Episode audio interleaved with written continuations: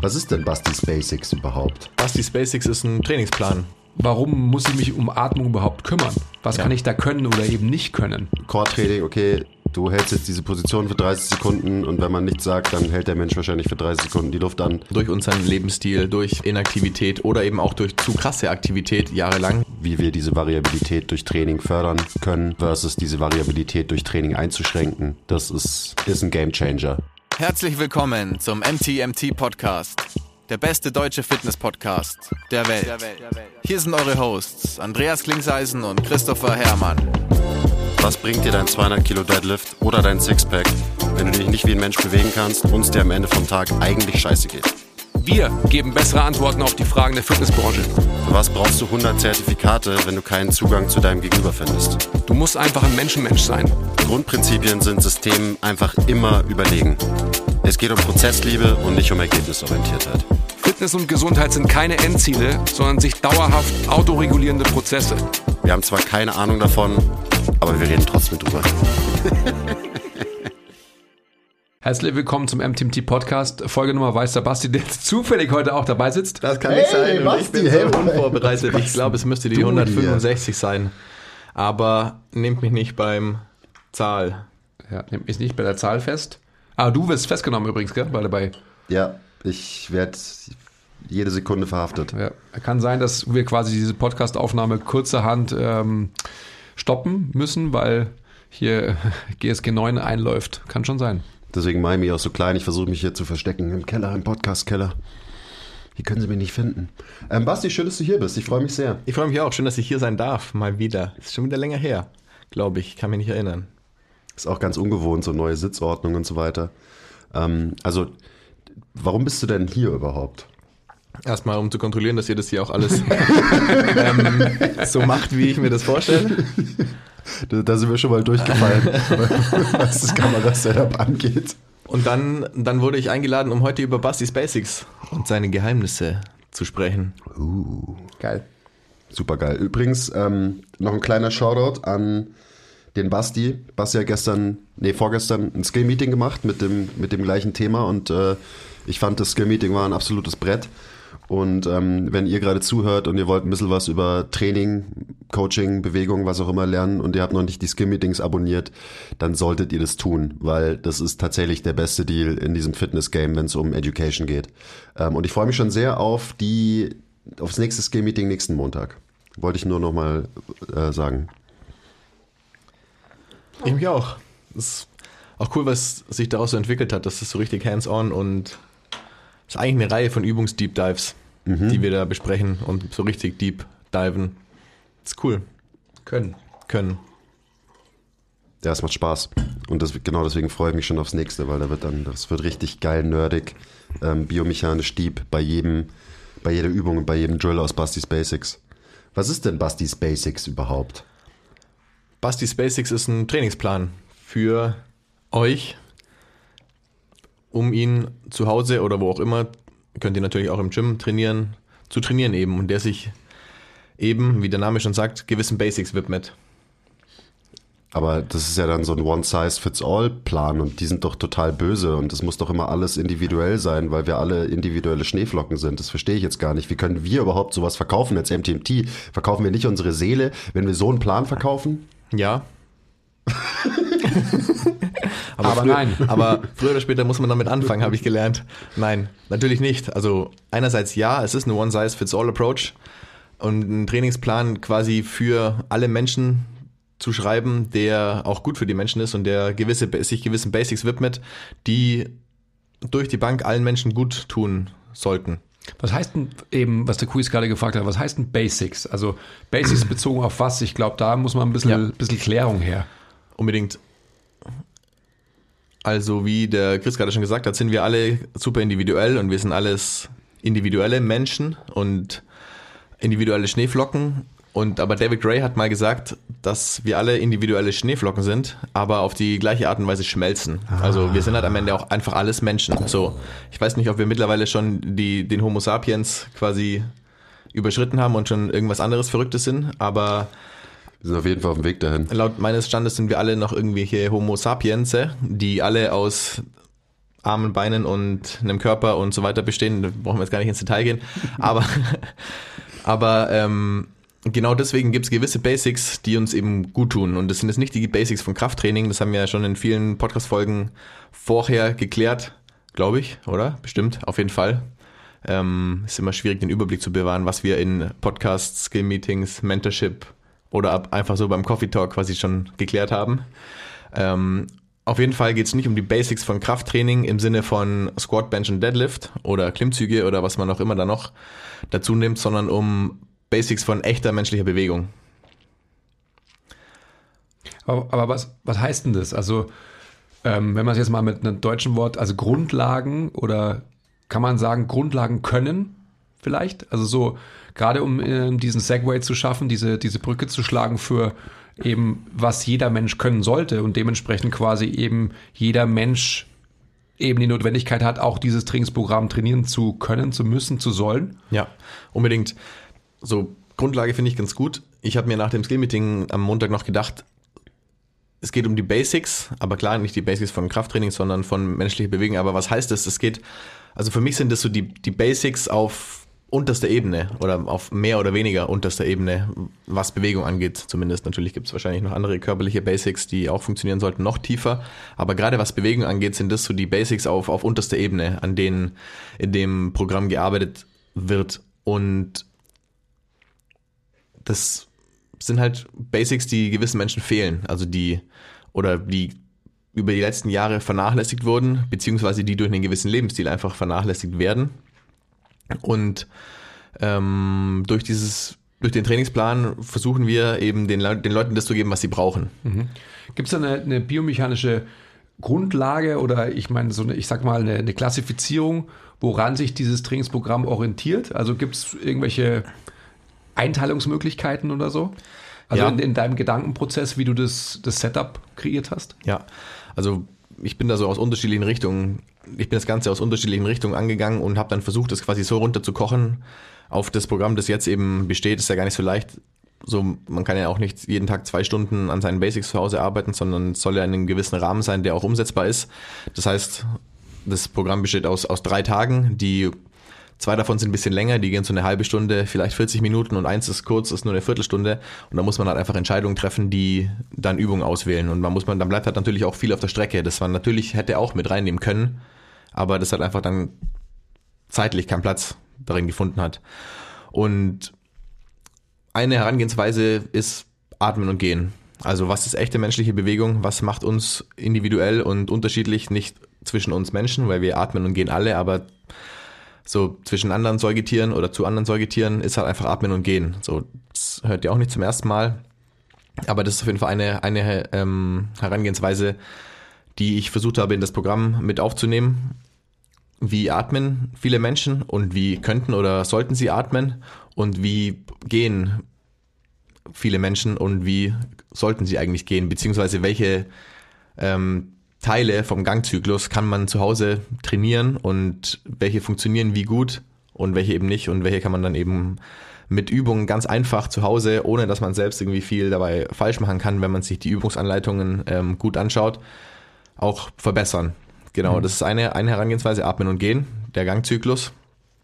Und darauf aufbauend kann man dann noch weitere, also ich, in meinem Kopf ist das ja wie so eine ähm, verwirrende Matrix, über der quasi Atmen und Gehen steht und dann fällt darunter, okay, was, was macht der Brustkorb? Was macht das Becken? Wie steht das axiale Skelett im Raum? Was macht die Wirbelsäule?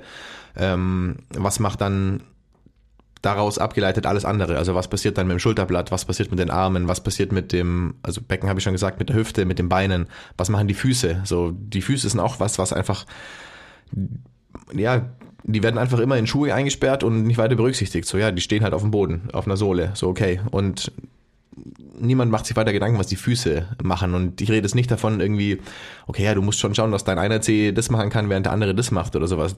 Ich meine einfach nur, dass man sich mal bewusst ist, dass die Füße eigentlich im Kraftraum, äh, egal was man macht, ähm, solange wir auf zwei Beinen gehen, die Verbindung in den Boden sind. Und das ist nicht esoterisch jetzt, sondern das ist einfach so, der direkte Kontakt zur Erde und wir können ja uns nur fortbewegen oder Übungen im Kraftraum machen auf zwei Beinen, wenn wir diesen Kraftübertrag in den Boden haben und der wieder zurückkommt, sonst funktioniert es einfach nicht. Das ist ganz einfache Physik oder vielleicht komplizierte Physik, aber ähm, die Füße sind einfach der, die, der direkte Kontakt in den Boden. Und wenn da schon irgendwas schief läuft, dann kommt die Energie oder die Kraft in unseren Körper und wie gesagt, wenn da schon mal was schief läuft, dann kann es ja nur weiter irgendwie schief laufen und irgendwas anderes muss dafür dann korrigieren oder mhm. eben kompensieren.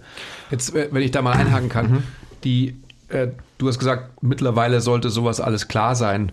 Wenn jetzt jemand einsteigt und ähm, vielleicht das erste Mal so einen Podcast hört, ähm, wie ist denn die Tendenz, und vielleicht kannst du es daran festmachen, der Atmung ähm, von jemandem, der, ich sage jetzt mal, klassisch Krafttraining betreibt?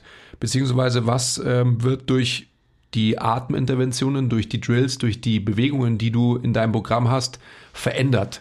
Und warum ist es wichtig? Und warum hat es quasi auch wieder einen Übertrag auf, ähm, auf die Möglichkeit, die der Fuß dann hat im Raum? Mhm. Okay. Weil ich glaube, dass es wichtig ist, ähm, herauszustellen, warum muss ich mich um Atmung überhaupt kümmern? Was ja. kann ich da können oder eben nicht können? Also so, wenn, wenn dieses Verständnis nicht da ist, dann ist es natürlich ähm, Hanebüchen, irgendwie einen Atemdrill zu machen. Unbedingt. Wo ist die Notwendigkeit dann dafür? Ja, da ist es gar nicht so leicht ähm, rauszusuchen, wo man anfängt, aber eben unter anderem durch unseren Lebensstil, durch Inaktivität oder eben auch durch zu krasse Aktivität jahrelang, die uns in, in, eine, in ein Extrem quasi geschoben hat, sage ich jetzt einfach mal, befindet sich in unser Brustkorb in einer Position oder nicht nur unser Brustkorb, unser axiales Skelett, also unser Brustkorb, unsere Wirbelsäule und unser Becken, ähm, in, in einer Position, wo unser natürlicher Atemmechanismus nicht mehr so funktioniert, wie er eigentlich funktionieren sollte. Ihr dürft mir gerne helfen, um das irgendwie verständlicher zu machen, wenn ich zu wirr werde.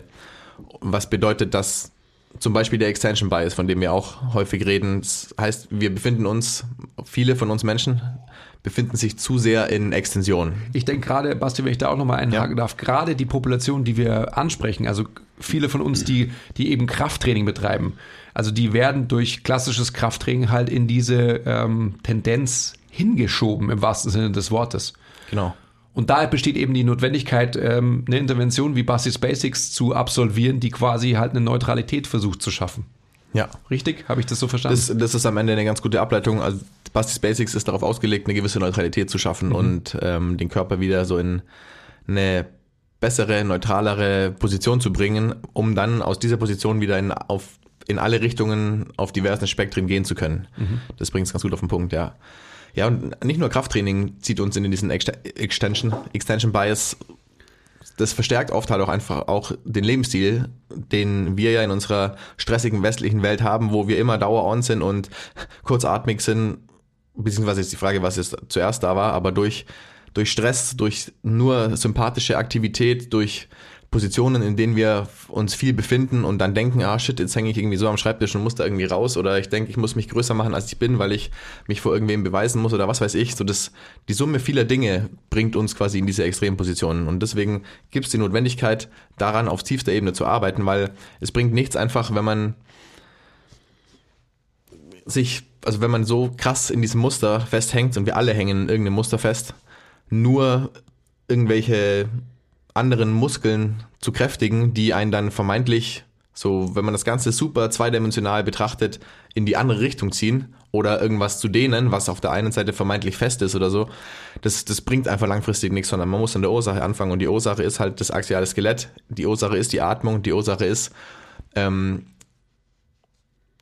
was abgeleitet dann von der Atmung im Becken passiert, also ein Hip-Shift, nehme ich gleich mal schon vorweg, was, was quasi dann der nächste Schritt, also Atmen ist für mich immer so das Erste, woran geatmet, ge, gearbeitet wird und dann kommt der Gangzyklus, weil alles andere sind einfach Ableitungen daraus. So, das ist so die Ursache, an der dann gearbeitet werden kann und das klappt ganz gut mit gewissen Übungen. Das macht ja auch nur Sinn, dass es so ist. Also, wenn man zu einer Ursache vordringen will, dann muss man ja in die Tiefe gehen. Und dann kann man nicht oberflächlich ansetzen. Also das ist ja auch irgendwie logisch, dass wenn, ach Gott, ich, ich sollte eigentlich aufhören mit den Analogien, aber wenn dein Auto halt nicht rund läuft und du schaust nur von außen drauf, ähm, und dokterst irgendwie an der Karosserie rum oder so, ja, herzlichen Glückwunsch, aber du musst halt mal die Mo du musst halt die Haube aufmachen und du musst halt schauen, was passiert da drinnen, was passiert eben tief drin im Motor. Ist da irgendwie, weiß ich nicht, ein Keilriemen nicht eingehängt oder ein Zahnrad, das nicht greift.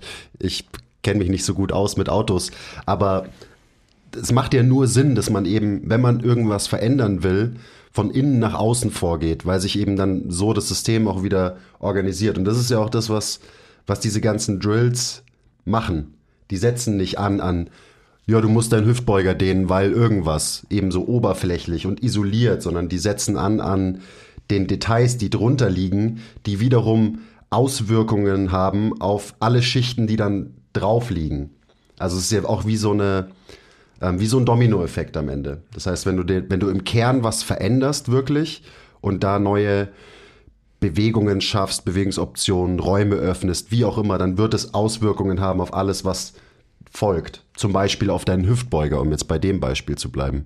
Und das ist ja einfach, also das ist, glaube ich, wichtig, dass man sich das vor Augen führt, ähm, dass wenn man eine Ursache beheben will, dass man halt nicht oberflächlich irgendwo ansetzen sollte bei eben einem Stretch für einen Muskel oder so, sondern man muss versuchen, das System zu verändern und ein Muster zu verändern. Ja, ich finde ein super anschauliches Beispiel ist das, was du mal schon, ich weiß nicht, schon vor Ewigkeiten in einem Skill-Meeting gebracht hast, dass ein Handgelenksproblem oder ein Ellenbogenproblem zum Beispiel, also wenn man jetzt irgendwie Ellenbogen ähm, hat, innen, außen, keine Ahnung, so eine Sehnenentzündung oder im Handgelenk eben, was weiß ich was, ist es selten ein Pro Problem vom Handgelenk an sich oder vom Ellenbogen an sich, sondern man muss die Kette weiter zurückgehen. Also das ist ein Schulterproblem. Ja. You have to go deeper. Ist es ein Ska dann ein Schulterproblem, ist dann wiederum ein Problem mit der Scapula. Ja, auf jeden Fall gibt es einen Zusammenhang und ähm, dann, dann muss man noch eine Ebene weitergehen und schauen, okay, hey, wie bewegt sich die Scapula auf dem Brustkorb? Und dann ist man am Brustkorb und dann ist man schon richtig tief drin. Und dann muss man aber auch schauen, okay, wie steht denn der Brustkorb im Raum? Wie steht der, wie, wie steht der quasi vor der Wirbelsäule? Wie steht die Wirbelsäule ähm, nach unten Richtung Becken? Und wie steht dann das Becken im Raum? Weil nur dann, nur wenn man das dann auf tiefster Ebene eigentlich bis zu den Füßen, wie du gerade schon gesagt hast, ähm, ändert, dann kann sich das ganze System wieder so einpendeln, wenn man sich das so vorstellt. Und dann geht am Ende das Ellenbogenproblem von alleine weg. So, weil dann die Load, die vielleicht durch die Füße in den Körper kommen, einfach so in das System verteilt werden, dass jedes Teilsystem seine Rolle übernimmt und dann und deswegen jedes Teilsystem nicht mit zu viel Load überfordert ist, weil ein anderes seinen Job nicht macht. Alles muss seinen Job machen und so, gell? Genau. Alles muss seinen Job machen. Ähm, weil sonst eben was anderes halt einen Job übernimmt, für das es nicht gemacht ist. Das ist übrigens nur so ein kleiner Side-Rant, aber man hört ja auch immer wieder dann so, ja, dieses Atmen und Gehen, so, ich kann ja atmen, sonst wäre ich ja gar nicht am Leben. und ich kann ja auch gehen, weil ich kann ja darüber gehen, so, ja, natürlich. Aber ist das ein, ist das ein Grund, ist das ein Argument, dass man sich das nicht irgendwie anschaut oder nicht irgendwie dran arbeitet? Weil sonst könnte ich auch sagen, ja, wenn ein Kunde zu mir kommt, ja, der macht doch eine Kniebeuge, das passt doch, da muss ich ja nichts coachen, da muss ich nichts cueen, das muss ich nicht verbessern, verbessern. der kann eine Kniebeuge. Die ist zwar nur drei Zentimeter tief, aber der kann doch eine. Also es ist, das ist einfach so ein Argument, das ich immer wieder höre, wenn man eben anfängt von zum Beispiel dem Gangzyklus und von Atmung zu reden, das halt einfach Blödsinn ist. Nur ein kleiner Side-Rant. Ja, und man muss auch nicht einfach, also man muss auch nicht einfach nur eine Kniebeuge können, um auch wenn man mal in Frankreich auf dem Raststättenklo ist und dann nur ein Plumpsklo ist, ne, aufs Klo gehen zu können. So, es gibt ja auch so diverse Argumente, warum man eine Kniebeuge machen kann. Es gibt viel mehr Übertrag, wenn man einer Person beibringt, eine gute tiefe Kniebeuge zu machen. Gerade eben auch so, was, was passiert mit der Atmung während dieser Kniebeuge? Wie funktioniert das tiefliegendste System? Also wie, wie funktioniert Stressmanagement in der Kniebeuge? Und dadurch macht man eine Person halt irgendwie resilienter und viel, viel, ähm, anpassungsfähiger, einfach nur, wenn man ihr diese Fähigkeit wiedergibt, weil das konnte ja jeder mal. Das ist ja auch so das Verrückte, da denke ich auch äh, viel drüber nach. Das wollte ich eigentlich gar nicht aufmachen, das Fass, aber nur ganz kurz, so, weil wir alle irgendwie in Mustern festhängen. Und liegt es, an was liegt es dann? Liegt es an unserem stressigen Leben? Liegt es an zu viel Krafttraining, das uns in Extensionen bringt? So, woher kommt die Notwendigkeit und warum betrifft es wirklich so viele Menschen, dass es viele Dinge gibt, die man ihnen einfach wieder beibringen muss, die ihnen gut tun? Und das hat bestimmt ganz viele, weil es ja egal, ob es am Ende ein Leistungssportler ist, ob man Schreibtischathlet ist, ob man irgendwie ein Kraftsportler ist oder ein Ausdauersportler oder so. So gewisse Dinge tun ja uns allen einfach gut. Gewisse Basics fehlen uns allen irgendwie und die wieder zu lernen hat einfach einen positiven Effekt auf alles andere. Aber so, woher kommt es? Liegt es auch daran, dass wir einfach viel, viel, viel älter werden, als wir vielleicht jemals geplant waren, alt zu werden? Und, ähm, und egal wie aktiv man ist, also auch wenn man ein Leistungssportler ist oder ein Hobbysportler, der sechsmal die Woche Sport macht, so, ich glaube, so im, im Restverhältnis, was die Aktivität angeht, von viel, viel, viel früher, ist es trotzdem halt jetzt nicht wenig, natürlich, das ist das falsche Wort, aber es ist auf jeden Fall weniger. Und nicht so, nicht so ganzheitlich, nicht so allumfassend, dass halt einfach alle, ich sage jetzt mal, Mechanismen im Körper irgendwie so erhalten bleiben, sondern es ist halt so, dass es sich für jeden lohnt, egal wer man ist, ab und zu mal zu schauen, okay, funktioniert bei mir alles noch so wie es soll. Das war jetzt ein bisschen wilder Ausflug. Da brauchst du ja erstmal eine Referenz. Also wie ähm, die Referenz ist Schmerz, würde ich sagen. Also keiner hinterfragt sich, funktioniert bei mir noch alles so wie es soll, wenn kein Nutzungsanlass da ist. Also wenn man irgendwie keine Schmerzen hat, ähm, so als Mensch, der, der das als einzige Skala ähm, nutzt, wenn ich das nicht habe, wieso sollte ich irgendwas in, in Frage stellen oder hinterfragen? Muss ich ja nicht, oder? Weil ähm, der Job wird gemacht, bis der Job halt nicht mehr gemacht wird.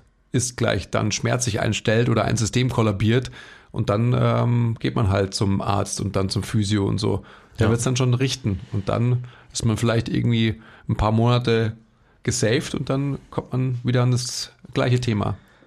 ja, ich meine, da sind wir ja genauso da, wo wir im restlichen Gesundheitswesen sind. So. Ja, ja, ja, ja, Aber ja. das brauchen wir jetzt gar nicht aufmachen. Eigentlich, eigentlich, eigentlich will ich jetzt, ich, wollte schon, ich, wollte schon lang zurückkommen zu Bastis Ja. Basics, Genau. ähm, weil ich einfach so diese, nochmal Basics, ich, für, für die, fürs Verständnis ist, glaube ich, einfach so, ähm, ein, ein deutsches anderes Wort ist einfach irgendwie besser, glaube ich.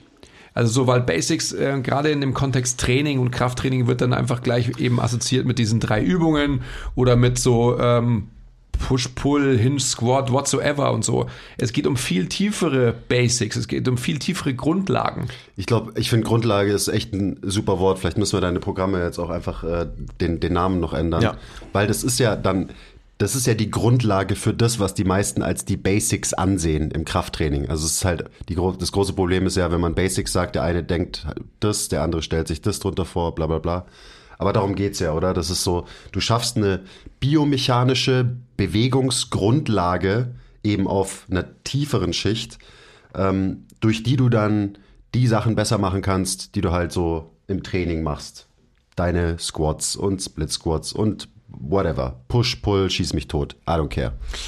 Ah, ich würde gerade, ich muss kurz ausholen, sorry, ähm, sehr, sehr subjektiv. Wenn man ähm, Bastis Grundlagen trainiert, wird man wahrscheinlich mit dem Verständnis, was man sich auch aneignet, nicht nur ähm, praktischer, also gefühlter Art, sondern auch theoretischer Art, ähm, generell die Art und Weise, wie man Krafttraining betreibt, hinterfragen, in Frage stellen und wahrscheinlich auch ummodeln. Also man wird dann sicherlich ähm, in einer Squat-Variante eine Variante wählen, die wahrscheinlich kein Langhantel-Backsquat ist, etc. etc. als nur ein Beispiel. Äh, also von dem her ist, sind Bastis Grundlagen eine unglaubliche Möglichkeit der Eröffnung des neuen Trainings. Ich, also mich würde jetzt auch einfach mal interessieren, was sind denn diese Grundlagen eigentlich, von denen wir jetzt hier schon so die ganze Zeit reden? Ganz, Nebulös reden. Ganz, Nebulös. ganz konkret. So, was sind denn die, die wichtigen, es sind ja auch Skills einfach, es sind ja Fähigkeiten, Fertigkeiten, die man halt lernt durch diese eben Übungszusammenstellung, die du da zusammengebastelt hast. Ja. Also das, das erste ist sagittale Kontrolle. Das ist für viele wahrscheinlich auch ein Fremdwort. Die sollen vielleicht Never mal die, die, die letzte Folge anhören, die zum MTMT Wörterbuch. Aber nein, wir elaborieren natürlich ein bisschen weiter sagittale Kontrolle, also den Stack ähm, finden, halten und ownen können auf auch ganz andere ähm, Positionen dann als nur die, die jetzt in Bassis Grundlagen vorkommen. Also sagittale Kontrolle bedeutet, das Brustkorb und das Becken in eine gute Beziehung zueinander bringen. Eben raus aus zu viel Extension oder, ich meine, klar gibt es auch das andere Extrem, zu viel Flexion. Aber dass man eben den Brustkorb über dem Becken stackt und dadurch, nur ganz kurz vielleicht, haben die Rumpfmuskeln eine, ein viel besseres Längen-Spannungsverhältnis und können besser arbeiten und besser die Position halten. Und das Zwerchfell, was vielleicht noch viel wichtiger ist, ist auch in einer viel, viel besseren Position und kann einfach besser atmen. Und dadurch macht jede, macht da auf der Ebene quasi schon mal alles, was es soll. Also jeder Teil übernimmt seinen Job und das Zwerchfell ist nicht mehr dafür da, um irgendeine Position von den Rippen zu halten und kann sich damit überhaupt nicht mit Atmung auseinandersetzen, wofür es ja eigentlich gemacht ist. Und auf der anderen Seite machen die Rumpfmuskeln das, was sie sollen und sie halten eben die, den Brustkorb, die Rippen oder generell das komplette System und nehmen dem Zwerchfell den Job ab und das Zwerchfell kann wieder einfach atmen. Und erlauben dem Zwerchfell dadurch eben seinen Job wieder Genau. zu machen. Da sind wir wieder bei, alles muss seinen Job machen. Auch da, äh, talking about Zwerchfell, was ist denn, was ist denn die tiefste Schicht? Was ist denn so das Zentralste? Und also wenn man von Muskeln spricht, dann wäre das wahrscheinlich das Zwerchfell, was halt in der Mitte vom Körper absolut deep drin sitzt, alles einmal überspannt und nebenbei ist es noch dafür zuständig, dass wir atmen können und somit leben können. Also irgendwie macht es ja auch einfach ähm, aus diesem Blickwinkel Sinn, dass man zumindest mal sich anschaut, was ist denn so ein Zwerchfell und was kann das denn so und was kann es vielleicht nicht und so weiter. Und gerade auch da schon mal als Beispiel, das kommt später auch nochmal, wenn wir soweit kommen, aber so dieses, okay, die Rumpfmuskeln machen ihren Job und das Zwerchfell macht ihren Job und dadurch kann man, auch während man eine Bauchübung macht, atmen. So, weil Also, sorry, das Zwerchfell macht ihren Job. Also Seinen Job, sorry. Nein, nein, nein, nein, du findest Okay. auch, das Zwerchfell ist auf alle Fälle weiblich, finde ich auch. Ich finde es äh, ja, find Unbedingt. ich, find ich Okay. gut. Es ist definitiv weiblich. gut, das Zwerchfell macht ihren Job und der Rumpf macht, ist schwierig jetzt, gell? Seinen Job. Ja, ist doch schön, weißt du, da hat man dann so, das Zwerchfell macht ihren Job, der Rumpf macht seinen Job und zusammen äh, passiert was Wunderbares. Und das ist zum Beispiel auch was, das ich auch hier im Training mit unseren Leuten immer als, als ähm, eine meiner ersten Aufgaben sehe, was ich den Leuten beibringen möchte, dass sie zum Beispiel in einem Plank oder in, einer, in, einem, in einem Dead Bug oder in, einem, in einfach in einer Rumpfübung auch atmen können, während sie die Bauchspannung halten. Und das ist für viele Leute einfach super schwierig, weil viele Leute atmen dann, die verlieren die Position im Becken und im, im Brustkorb und atmen dann wieder in den Bauch rein, dann ist die Bauchspannung wieder weg. So, das ist auf jeden Fall ein Skill, der einfach jedem Menschen gut tun würde, das, das zu lernen. Und das ist sau schwierig. Das klingt jetzt so einfach, aber es ist wirklich sau schwierig. Ich tue mir dabei auch sau schwer. Immer noch, so, obwohl es einfach so omnipräsent ist bei uns, dieses, dieser, dieses Skill. Talking about Core-Training, ja. Also das ist auf jeden Fall deutlich wertvoller, wenn man Spannung halten kann und währenddessen atmen kann, sich auch in einer Spannung irgendwie zu entspannen, zumindest zu einem gewissen Grad, äh, versus so Core-Training, okay, du hältst jetzt diese Position für 30 Sekunden und wenn man nichts sagt, dann hält der Mensch wahrscheinlich für 30 Sekunden die Luft an, der Blutdruck steigt, die Spannung ist zwar da, aber ja, die Frage ist, was, was fängst du dann an mit dieser übertriebenen Spannung? Ja. Das ist also alleine das ist so so ein wichtiger Gedanke finde ich. So kannst du kannst du atmen während den Übungen, die du machst, während den Positionen, die du einnimmst, etc. etc. Das ist ja auch schon mal vorweggenommen, dieses Letting Go. Also, dass man im Körper halt einfach nicht immer alles verwendet, um irgendeine Aufgabe zu lösen, sondern nur die notwendigen Teile, also nur die notwendigen Muskeln und Systeme und der Rest ist entspannt. Der Rest kann entspannen, weil man braucht ihn einfach nicht. Also man braucht nicht seine, keine Ahnung, seinen Sternocleidomastoideus und seine Halsschlagader, um irgendeine Rumpfübung zu machen. So, Gell, Basti? Zum Beispiel. genau. Bin ich ein gutes Beispiel dafür. Ja. Ja, Nicht nur du, sondern wahrscheinlich, also das, das ist so ein gutes Beispiel für viele Leute. Kann man eben atmen ähm, und der Nacken, die ganzen Nackenmuskeln können dabei halbwegs entspannt bleiben. Ähm, viele können das nicht. Ja. Und dann sind wir halt wieder dabei, dass irgendwas kompensieren muss für irgendwas anderes. Und, so allein weiter. das löst schon so viele Dinge. Einfach dieses Letting Go, ein paar Strukturen arbeiten, andere entspannen und dann tut auf einmal auch so ein Knie zum Beispiel nicht mehr weh, wenn man es ein bisschen im Raum nach vorne oder nach hinten schiebt, wo es eigentlich davor wehgetan hat. Das klingt nach Wunderheilung, aber es funktioniert. Hokus Pokus hier ist Ja. auch nicht evident. Okay, wir können ja mal faktisch weitermachen. Ähm, Let go. nach sagittaler Kontrolle, also nachdem man so an der Atmung gearbeitet hat und sein Brustkorb und sein Becken in eine bessere Position gekommen hat, gebracht hat, boah, ähm, das ist schon mal so ein bisschen so eine Hierarchie jetzt, die jetzt folgt, kommt für mich ein Hip-Shift. Also, dass man in die eine oder in die andere Seite der Hüfte shiften kann. Dazu hört euch die letzte Folge an, da haben wir ganz genau erklärt, was der Hip Shift ist. Für eine genauere Definition. Genau. Das passiert bei jedem Schritt, den wir gehen. Hier sind dann quasi die Gangzyklus-Elemente mit dabei und für mich passiert das, nachdem man das Becken in eine gute Position gebracht hat, kann man dann quasi die Oberschenkel jeweils in eine gute Position bringen und auf der einen Seite raus, auf der anderen Seite rein, in die Hüfte shiften und krass seine Adduktoren spüren. Also das klingt auch so, als ob das lauter, ja, Wunderheilungs-esoterische Übungen sind überhaupt nicht. Es sind wirklich Übungen, die auch anstrengend sind, auf eine andere Art und Weise, aber man spürt krass Muskeln, die man vielleicht noch nie gespürt hat. Man hat Probleme zu atmen in Positionen oder man hat erstmal auch Probleme in Positionen zu kommen, um die Muskeln da zu spüren. Und je mehr man dann in diese Position kommt, über die Wochen, in denen man das trainiert, desto krasser spürt man die Muskeln. Und das ähm, Um muss sie man dann, sich dann um sie erhalten. dann irgendwann mal nicht mehr so krass zu spüren, finde ich. So. Ja. Oder, dass eben dann, sagst. oder eben dann auch halt in anderen Übungen drauf aufzubauen. Aber auch das ist ja irgendwie klar. Also wir reden von Mustern und wenn man halt sein Leben in einem bestimmten Muster verbringt oder Bewegungen mit einem bestimmten Muster löst und dann spielt man quasi, versucht man ein neues Muster aufzuspielen oder dieses Muster zu verändern, dann ist es natürlich für unser System erstmal Überforderung und was Neues und das, du, dementsprechend wirst du es auch spüren, dass es irgendwie was anderes ist, weil dein Nervensystem ist erstmal so, äh, what the fuck? Wo sind wir hier gerade? Was soll, was? Den Muskel soll ich jetzt ähm, ansteuern? Hä? Verstehe ich nicht. Und das ist genau das, was man da spürt. Und dann liegt man auf einmal irgendwie auf der Seite und macht irgendwelche, keine Ahnung, Knee-Lifts oder so, wo, wenn du das im McFit machst und Leute schauen dich an, dann denken die, was zum Geier macht denn der? Aber das sind dann halt eben genau der die Sachen. sein, sein Crotch so ein bisschen. Der lüftet halt so. Bisschen lüften, Kurz. ja. Ja, aber solche Sachen sind halt ähm, genau die Bewegungen, die dazu führen können, dass man Muster verändert und dadurch auch verändert halt, ja, wie man sich bewegt, wie man sich fühlt. Ja. Der Hipshift. Der Hipshift ist ja, am Ende geht es ja auch nur darum, dass man halt wieder lernt, normal zu rotieren in einem Hüftgelenk. Und wenn ich jetzt jemandem erklären muss, warum es wichtig ist, dass man eben Rotationsfähigkeit in der Hüfte hat, so dann, dann ist der Zug eh schon abgefahren. Ja, voll. Nein, damit müssen wir anfangen. Ach so. Ja. Kleiner Break. Wenn euch gefällt, was wir machen und ihr uns unterstützen wollt, zeigt uns ein bisschen Liebe, gebt uns Feedback, teilt die Folge, supportet uns auf Patreon. Den Link findet ihr in der Beschreibung. Und jetzt geht's weiter mit der Folge. Okay, also wir digressen äh, big time. Wir bleiben jetzt mal bei äh, Bastiks Grundlagen. Genau, Hipshift. Ja, und wenn man, wenn man nicht nach unten weitergeht, sondern jetzt mal kurz einen Ausflug nach oben macht, am Brustkorb hatten wir gerade kurz schon das, das Schulterblatt. Schulterblattbewegung ist auch einfach ähm, super wichtig für alles, was man mit seinen Armen macht. So irgendwie logisch, aber dann auch irgendwie vernachlässigt.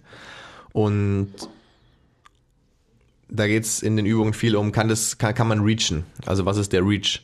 Der Reach ist, wenn man die, die Schulterblätter quasi am Brustkorb entlang nach vorne äh, schiebt. Egal, ob man jetzt die Arme auf 90 Grad nach vorne reacht oder ein bisschen niedriger oder ein bisschen weiter oben. Einfach, es geht um die Schulterblattbewegung am, das Gleiten quasi am Brustkorb entlang. Und egal, ob das jetzt in, in Protraktion ist, genauso auch in Retraktion. Aber ich denke, äh, man darf nur Retraktion, habe ich gedacht. Ja, Es ist- nein. Nein. Schulterblätter nach hinten und unten ziehen, fertig. Was, was, was redest du hier? Ja, irgendwie hat äh, neulich auf jeden Fall einen Post gemacht, wo es darum ging, dass man die Scabs befreien muss und eben nicht nur in einer krassen Retraktion festhält. Keine Ahnung, wer das sein, wer, wer das sein soll. Ja, ich meine, auch da, auch da so, okay, vielleicht gibt's ein paar Sachen, wo eine Retraktion hilft. Ja, aber Schulterblätter sind einfach dafür gemacht, beziehungsweise es gibt einfach auch wahrscheinlich noch viel, viel mehr Sachen, die nicht funktionieren, wenn man die Schulterblätter nicht befreit. Also es gibt einfach sau viele Bewegungsanforderungen, eigentlich wirkliche Überkopfbewegung, wo man das Schulterblatt gleiten lassen muss, befreien muss. Jegliche und eben nicht Bewegung vom Oberarm meinst du, ja.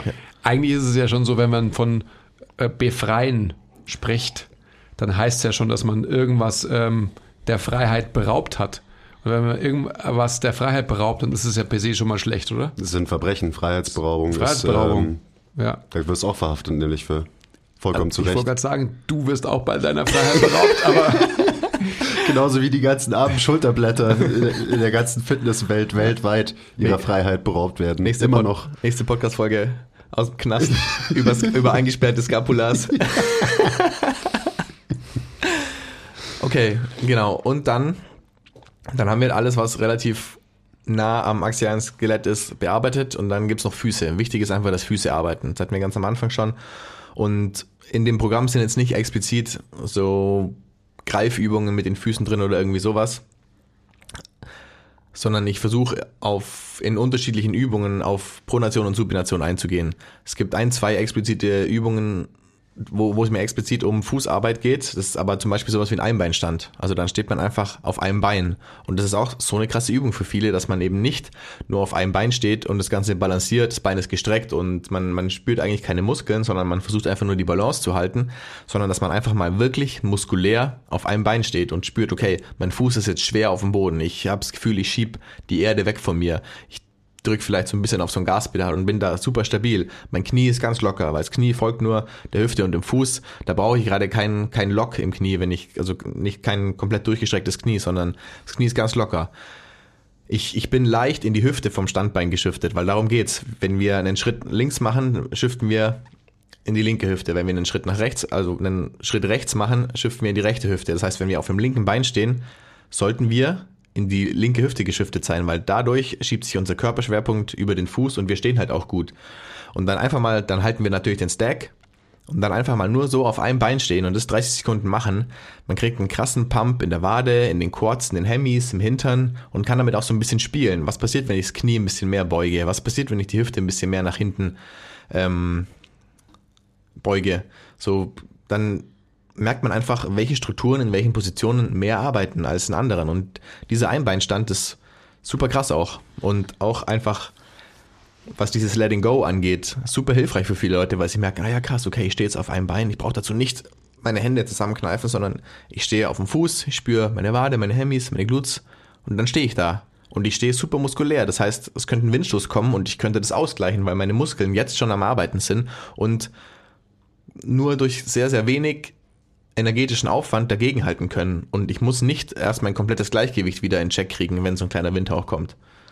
Einbeinstand ist halt auch die Nummer eins Übung in der Frontalebene am Ende, gell? Also du hast jetzt so von Hemis und Glutes und so geredet, aber ich würde auch sagen, halt so ein legitimer Einbeinstand oder auch eine legitime unilaterale Übung erfordert ja super viel Adduktoren, Gluteus medius, also alles, was uns eben in der Frontalebene stabilisiert und auch zentriert. Also immer so, hey, was ist deine Lieblingsübung für Gluteus medius? Ja, lern zum Beispiel mal wirklich richtig auf einem Bein zu stehen. Das wäre ein guter Anfang. Ich wollte gerade sagen, wenn man eben Frontalebene zulässt und nicht durch ähm, schlechtes, unzureichendes, unwissendes ähm, Cueing die Frontalebene zu einer Sagittalebene macht. Ja.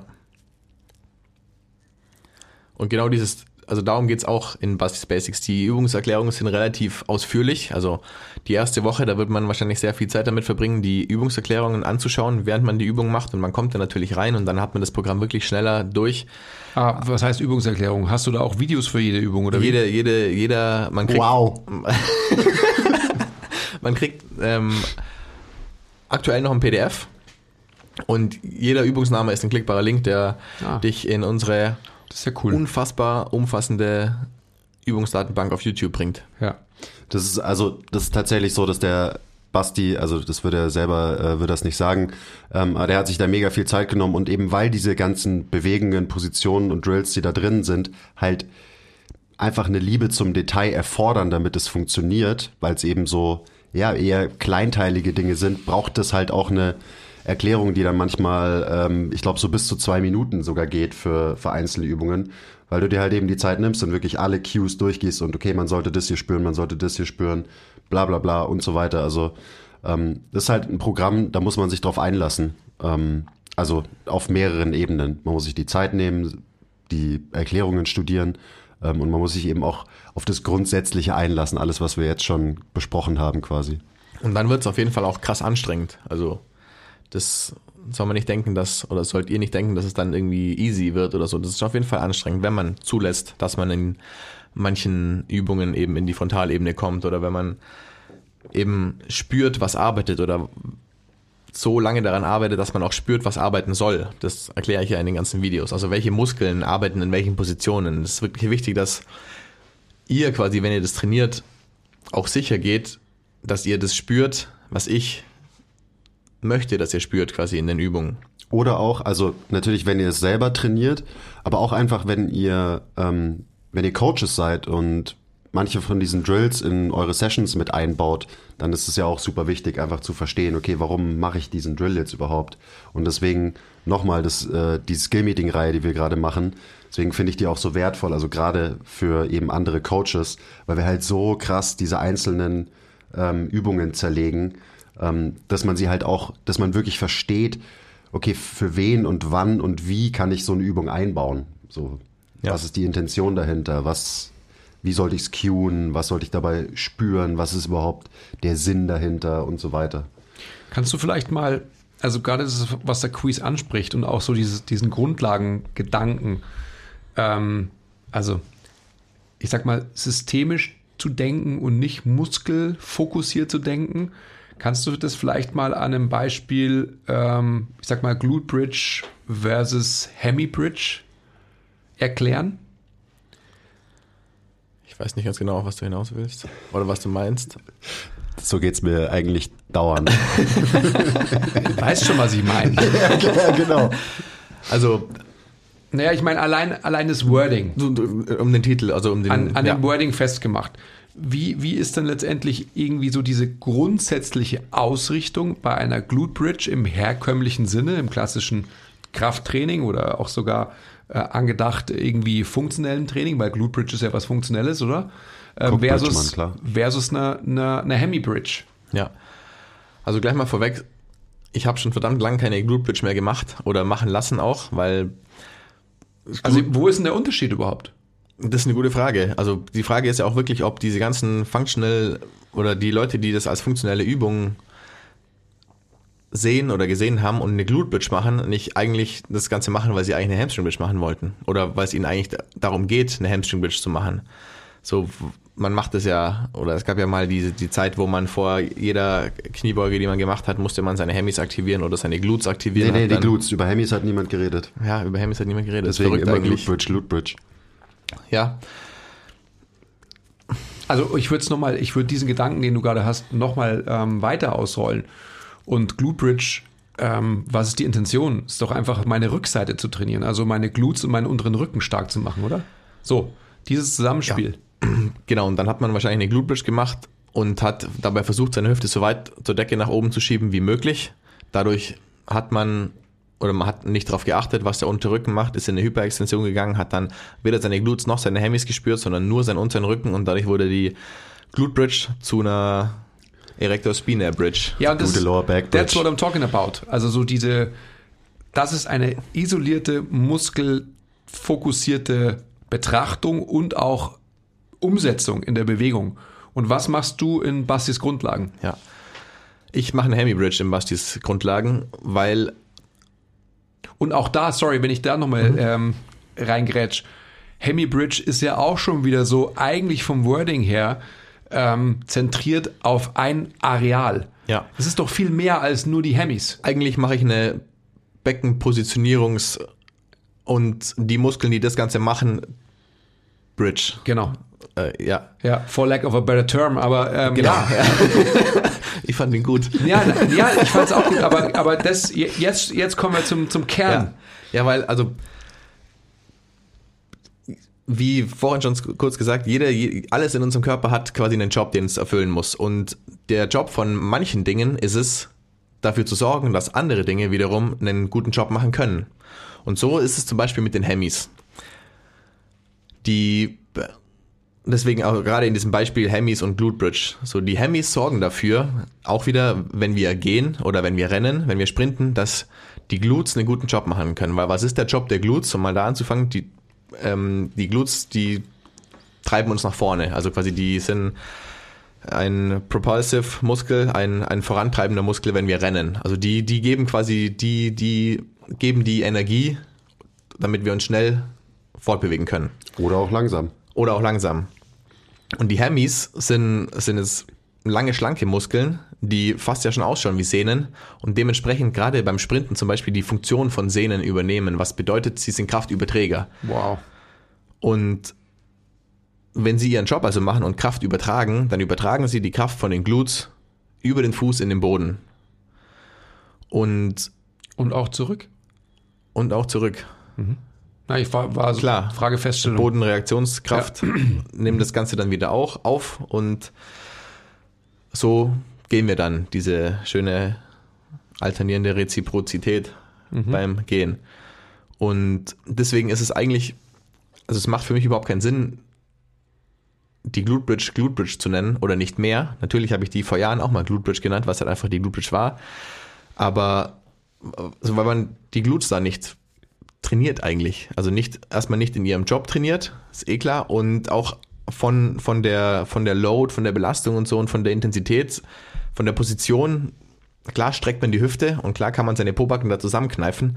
Aber mei, die Glutes sind viel stärker, als einfach nur eine Glute Bridge mit dem Bodyweight zu machen. Klar kann man so vielleicht anfangen, aber das, das, das, die, die, die Steigerung wäre ja irgendwann ein Hip Thrust mit, einer, mit einem Gewicht auf der Hüfte, um die Hüfte dann nach oben zu, zu schieben, um dann einfach mehr Load auf die Glutes zu kriegen. Und klar, das kann man ja auf, auf jeden Fall machen. Aber nicht, wenn man, warum auch immer man das will, seine Glutes aktivieren will, um die Kniebeuge zu machen. So, das macht für mich keinen Sinn, sondern man soll auf jeden Fall eine Glute Bridge vor seiner Kniebeuge machen, von mir aus, aber nicht um seine Glutes zu aktivieren, sondern einfach um sein Becken in die gute Position zu bringen, damit man dann vielleicht eine bessere Kniebeuge machen kann. Das ist ja genau das Ding. Also auch Hemis sind, wie du es schon gesagt hast, Kraftüberträger, aber gleichzeitig sind Hemis ja auch das, was maßgeblich zu einem stabilen und kontrollierten Becken beiträgt.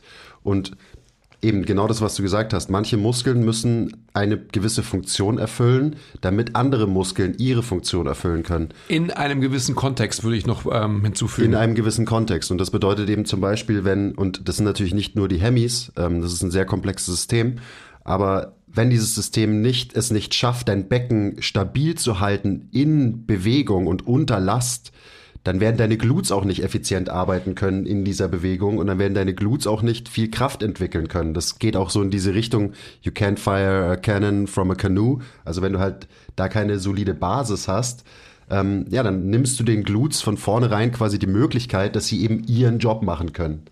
Das heißt, das eine muss seinen Job machen, damit das andere seinen Job machen kann, damit das andere seinen Job machen kann. Und das ist natürlich sehr, sehr komplex, weil da gehört dann, kommt dann alles zusammen. Also gerade wenn man es auf so eine hochkomplexe Bewegung wie einen Sprint zum Beispiel ähm, bezieht, da sind wir dann beim Fuß, da sind wir bei den Kontraktionen von Waden und Hemis, da sind wir bei ähm, dem Timing, äh, also was streckt sich wann in dieser Bewegung und so weiter und so weiter. Also es muss einfach sehr, sehr viel passieren gleichzeitig, damit wir uns am Ende effizient und schnell nach vorne bewegen können.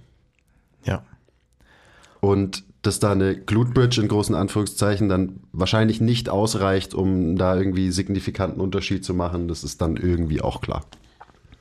Und wieder zurückkommt auf Bastis Basics, Grundlagen. Grundlagen, genau, was sind die Grundlagen? Und wir hatten das, das Brustkorb und Becken in einer guten Beziehung zueinander haben, also in einer guten Position. Und da arbeiten halt auch wiederum viele Muskeln zusammen, um diese Position zu halten. In diversen Übungen, beim Laufen, bei Kniebeugen, was auch immer. Und deswegen gibt es in Bastis Grundlagen Hamstring Bridges, weil mir eben wichtig ist, dass der Core, also vor allem die seitlichen Rumpfmuskeln und die Hemis zusammenarbeiten lernen. Wieder, wenn sie das irgendwie verlernt haben. Weil die Hemis nämlich einen relativ großen Anteil an der Beckenstabilisierung haben. Und das hatten wir jetzt quasi auch. Also es ist eigentlich eine Core-Übung, aber eine beckendominante Core-Übung, die die Ham Hamstrings trainiert. Deswegen koppeln wir ja auch Hemi Bridges, ich denke mal alle inzwischen, mit einem Atmungselement, damit eben das Becken nicht nur von unten über die Hemis irgendwie beeinflusst und stabilisiert wird, sondern eben auch von oben eben durch die schrägen Bauchmuskeln. Also das sind ja dann so Sachen, man kann einen Reach mit in der Hemi Bridge zum Beispiel mit reinbringen und so weiter und so weiter, um Positionen zu verändern, aber auch um eben muskuläres Zusammenspiel zu fördern, wie jetzt eben genau dieses aus Hamstrings und schrägen Bauchmuskeln. Ja. Und Transversus und alles andere auch noch wahrscheinlich. Apropos. Du, äh, sorry, was ja. generell. Du sagst also, dass man durch dein Programm ähm, im Training, also ich sage es mal im Krafttraining, lernt, sich wie ein normaler Mensch zu bewegen, oder wie? Ja, also natürlich dann, auf den Punkt. Na, na, natürlich überdenkt man dann nach dem Programm wahrscheinlich nochmal seine, die Übungen im Kraftraum.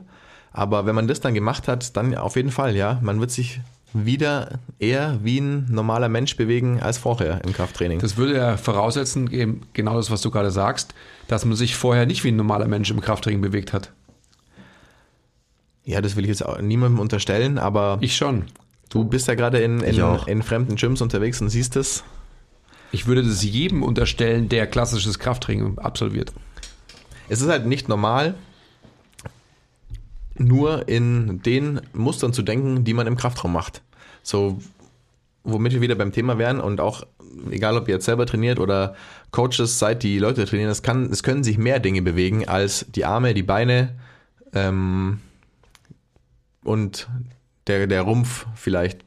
Nee, den Rumpf darf man ja schon mal nicht bewegen. Also eigentlich sind es nur Arme und Beine. Man muss ja, So- muss ja Core Stability halten. Immer. Genau, aber man kann auf so viel mehr Bewegungsdetails achten. So sei es jetzt das Becken und die Beckenposition, bin ich in einem ähm, nach vorne gekippten Becken oder in einem aufgerichteten Becken oder was passiert denn überhaupt im Brustkorb? So, wir hatten das auch neulich mal, schon wieder länger her. Der Brustkorb ist eine dynamische Struktur und aber wird von allen einfach nur als der wird von niemandem überhaupt gesehen. So. Also als ich angefangen habe, Brustkorb, so Brustkorb und Krafttraining ist doch ein, Versteh ich nicht. ein Stahlzylinder So, wie, eine, wie eine Ritterrüstung. Brust, Brustmuskeln, ja, Rückenmuskeln. Wirbelsäule ist wichtig, aber Brustkorb, who the fuck cares? Ja. Und Obwohl da doch eigentlich die meisten Gelenke drin sind, oder? Im Brustkorb. Ja, tatsächlich. Und genau deswegen, Rippen können sich bewegen und Rippen sollen sich auch bewegen. Das heißt, beim Atmen ähm, bewegen sich unsere Rippen. So, und sie sollten sich, wenn möglich, relativ gleichmäßig in alle Richtungen expandieren und dann wieder zusammenziehen quasi und nicht nur irgendwie nach vorne aufmachen und nach unten auf oder vielleicht sogar einfach nur die Rippen flären, wenn man einatmet und Dann da dann bleiben, bleiben am sie geflärt am oder? besten, genau. Und ausatmen macht man dann schon irgendwie, weiß ich nicht, mit seinem Sternoclastum oder so. Und Wie sind wir jetzt hier wieder Ach, hingekommen? normale, Du hast normale gefragt, Bewegung. man lernt, sich genau. wie ein Mensch zu bewegen Also durch ja. Basti's Basics. Und dann, und dann, wenn man das versteht, weil das ist auch so ein wichtiger Punkt an Basti's Basics, so das, dieses Spüren, dieses Lernen von Positionen und diese Aufmerksamkeit darüber, wo, wo befindet sich denn was im Raum? Also was macht denn mein Schulterblatt jetzt in dieser Bewegung? Oder wo stehen denn meine Rippen und wo bleiben meine Rippen? Und dann zu spüren, ach scheiße, jetzt habe ich wieder die Position verloren bei dem Squat, weil die letzte Rap halt vielleicht dann doch ist auch egal, wenn man es nur in der letzten Rap verliert. Aber ähm, man soll es nicht von Anfang an quasi verlieren, sondern zu spüren in der Kniebeuge, ah, okay, jetzt, jetzt bin ich gestackt, jetzt habe ich Bauchspannung, jetzt stabilisiert mein Rumpf diese ganze Bewegung und dann hat man auch diesen krassen Übertrag auf alles andere. So, den hat man ja sonst nicht. Weil Leute denken immer so, ja, also sa- sagen mir oft in, in Beinübungen oder bei einer Kniebeuge zum Beispiel, ja, also meine Beine hätten noch gekonnt, aber ich konnte das Gewicht nicht mehr halten oder, oder ich, ich konnte meinen Oberkörper nicht mehr in Position halten. So, Ja, herzlichen Glückwunsch. So ist es. Dein, dein Setup wird immer der limitierende Faktor sein und das weiß ich nicht, ob das ist auch egal. Ja. Und deswegen ist der, der Übertrag so, so krass und so wichtig, das eben auch zu spüren. Ich meine, das mache ich, das, das spüre ich selber erst seit, keine Ahnung, ich sag seit Monaten, dass ich es erst seit einem Monat spüre, aber das spüre ich selber erst seit einem Monat gefühlt. Dass ähm, bei RDLs zum Beispiel oder bei, bei einer Kniebeuge einfach, wie sehr mein Rumpf da mitarbeitet. Stichwort, mach jede Übung zur Bauchübung. Und das muss man halt erstmal neu lernen oder viele müssen das erstmal neu lernen und auch diese, diese Ebene von Bewegung und von Krafttraining erstmal wieder neu kennenlernen, weil die halt so wichtig ist und so einen krassen Übertrag hat auf alles andere. Ich meine, was, warum trainieren Menschen? Arbeitskapazität verbessern, irgendwie, weil sie einen Marathon laufen wollen oder sie wollen halt Muskeln aufbauen, ganz klassisch. Sie wollen größer, Ich stärker muss mal werden. eingerätschen. K- Ähm, macht man sich dann im Laufe oder danach, nach Abschluss von Bastis Grundlagen, auch diese trainingsphilosophischen Gedanken, wie du sie jetzt gerade skizzierst? Lernt man das da auch? Weiß ich nicht. Dann müsst ihr vielleicht zu uns ins, ins Gruppenmentorship kommen. Dann, Sorry, ich wollte jetzt deinen Gedanken gar Ja. nicht ähm, nein, es ist, ist gut. unterbrechen. So, so, so deep ist das natürlich nicht in diesen Übungserklärungen. Also ihr macht keine Sorge, die Übungserklärungen gehen wirklich nur um die Übungen. Aber auf der anderen Seite merkt ihr, äh, was der Basti sich für Gedanken gemacht hat und was da so reingeflossen ist in diese zwei Programme. Also es gibt ja inzwischen auch schon Bastis Grundlagen Volume 2, was so Ja. ein bisschen aufbaut auf dem ersten. Und das ist auch dann wieder so dieses ganze, ja, One-Size-Fits-All-mäßige. Ähm, natürlich kann das funktionieren, aber meiner Meinung nach ist ein gutes Programm zu schreiben, ein generisches Programm, was, je, was jeder, was für jeden gleich aussieht, deutlich schwerer als ein individuelles Programm zu schreiben. Aus allen Gründen, über die wir heute schon geredet haben. So diese ganze Komplexität dann so irgendwie runterzubrechen, dass es halt wirklich für jeden Sinn macht, dass jede Übung in diesem Programm für jeden Menschen Sinn macht und ihm wahrscheinlich helfen wird, ist deutlich schwerer, als wenn du halt jemanden vor dir stehen hast, der sagt, ich habe diese und die Ziele, ich will das und das machen. So, ja, okay, dann schreibe ich dir jetzt einen Plan. Passt. Das nur mal so ähm, am Rande. Und ich meine, wir verbringen relativ viel Zeit zusammen und ich weiß ja auch, wie, wie du dich dann da reinsteigerst oder reingesteigert hast und es gerade wieder tust. Ja, ja, ich meine, wenn man so ein generelles Trainingsprogramm schreibt, hat man halt quasi alle Auswahlmöglichkeiten der Welt. Und wenn diese Auswahlmöglichkeiten nicht nur aus ähm, Drücken, Ziehen, Squatten und Hingen und vielleicht Core bestehen, dann hat man wirklich viele Auswahlmöglichkeiten und dann ist so ein bisschen ein limitierender Faktor ja schon für die Übungsauswahl, dass die Leute es auch zu Hause machen können sollten. So, das war, ich glaube, es war ein Lockdown-Programm, da hatten alle Gyms zu und das war dann so die Idee da, okay, kann jeder easy super die Zeit zu Hause nutzen, um eben an diesen Grundlagen zu arbeiten. Aber nichtsdestotrotz gibt es einfach so unfassbar viele Auswahlmöglichkeiten. Wir hatten es gerade, Atmen und Gehen ist ein Faktor. Dann beim, beim Atmen, da haben wir jetzt noch gar nicht drüber gesprochen, eben Expansion und Kompression. So, wo, wohin atmen Leute denn hauptsächlich in ihrem Leben und wo sollten sie vielleicht hinatmen? Das kann man beeinflussen, eben durch unterschiedliche Reaches zum Beispiel, weil das Schulterblatt hinten quasi am Brustkorb Platz machen kann oder eben Räume schließen kann. Und dann habt ihr es bei den Core-Übungen gerade schon gehört. Es gibt Brustkorb orientierte oder dominante ähm, Rumpfübungen und eben auch Beckendominante Rumpfübungen. Und dann hat man, okay, zwei Kategorien von Rumpfübungen, die man schon mal füllen muss. Dann kann man, okay, dann kann man sagen, die Hamstrings sind in dem Teil für die klar beckenorientierten Rumpfübungen. Hamstrings aber wiederum haben ja auch mehrere Funktionen, wie wir das gerade schon hatten, sind klar, sind Kraftüberträger, können das Knie beugen, können die Hüfte strecken, und das Stabilisieren. Kann stabilisieren, genau. Also sie können das quasi machen. Sie können das Knie beugen, während die Hüfte stabilisiert wird. Sie können das Knie stabilisieren, während die Hüfte bewegt wird. Und dann können sie das Ganze über die Ferse machen. Dann können sie das Ganze über den Vorfuß machen. Und das sind lauter so Gedanken, die quasi damit eingeflossen sind. Und ich habe da eben versucht, so breit wie möglich alles abzudecken. Und natürlich ist es wahrscheinlich nicht perfekt. Und natürlich könnte man da noch viel, viel mehr reinmachen. Aber irgendwo muss man halt Sachen auch wegschneiden. Genau. Uff. Hast du alle, sind, sind wir alle Grundlagen eigentlich durchgegangen, oder? Atmen, auf einem, auf einem Bein stehen, Hip Shift, Reachen. Das Pronieren, so- supinieren im Fuß. Genau. Also ja, sind, am Ende sind das ja auch wieder Und- nur Ka Kategorien, die dann ähm, eben Genau. befüllt werden mit. Ich denke, das ist so, ja, so interessant ist immer noch, dass man das ganze Programm unter dem Aspekt Position diktiert Funktion sich anschaut und so alles, was wir an Prinzipien ja auch bei MTMT fördern und auch dann bald von allen einfordern wollen.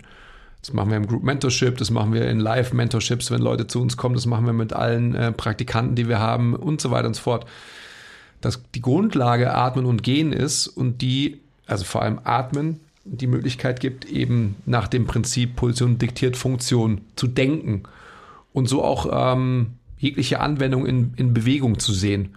Und das ist, glaube ich, das, was, was sage ich ja die ganze Zeit und sage ich immer, was wir als Branche verändern müssen. Und dann machen wir auch einen besseren Job. Und dann ist äh, Krafttraining nämlich auch das, was es sein kann. Keine Glute Bridge, sondern eine Hemi Bridge.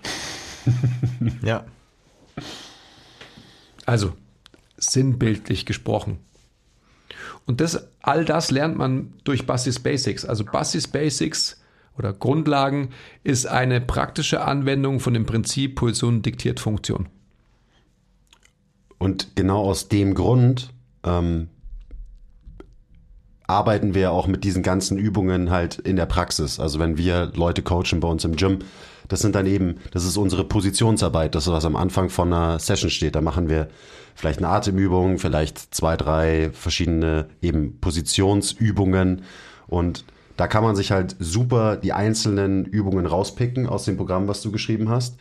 Ähm, und ich meine, ich habe es vorhin schon gesagt, wenn man dann auch noch wirklich versteht, ähm, an was man jetzt mit welcher Übung arbeitet und wenn man dann auch noch versteht, was für ein Mensch steht denn vor mir und was braucht der, das ist dann nochmal ein bisschen komplizierter, dass man das wirklich, wirklich versteht.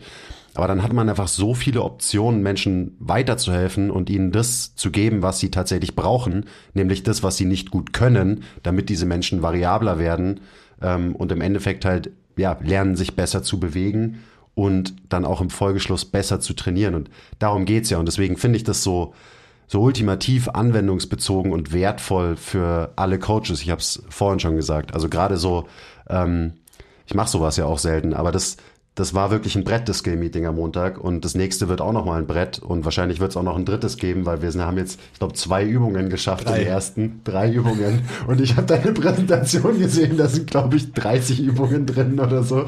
Und dann, ich meine, gut, das sind halt auch wir. Dann ist halt so, ja gut, wir gehen jetzt hier mal kurz die Übung durch. Und dann so 20 Minuten später, okay, jetzt, jetzt haben wir, glaube ich, alles besprochen, was in dieser einen Übung wichtig ist.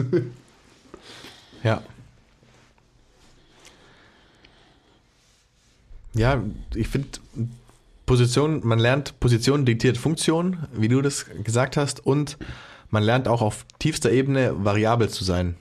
Eben um dann eine viel, viel komplexere Variabilität, die man bei allem macht, was man später braucht, bei allem braucht, was man später macht, ähm, haben sollte. Also wenn man dann eben für Muskelaufbau trainiert oder an seiner Arbeitskapazität trainiert und laufen geht oder wie auch immer, dann müssen einfach gewisse Dinge im Körper funktionieren, im Idealfall.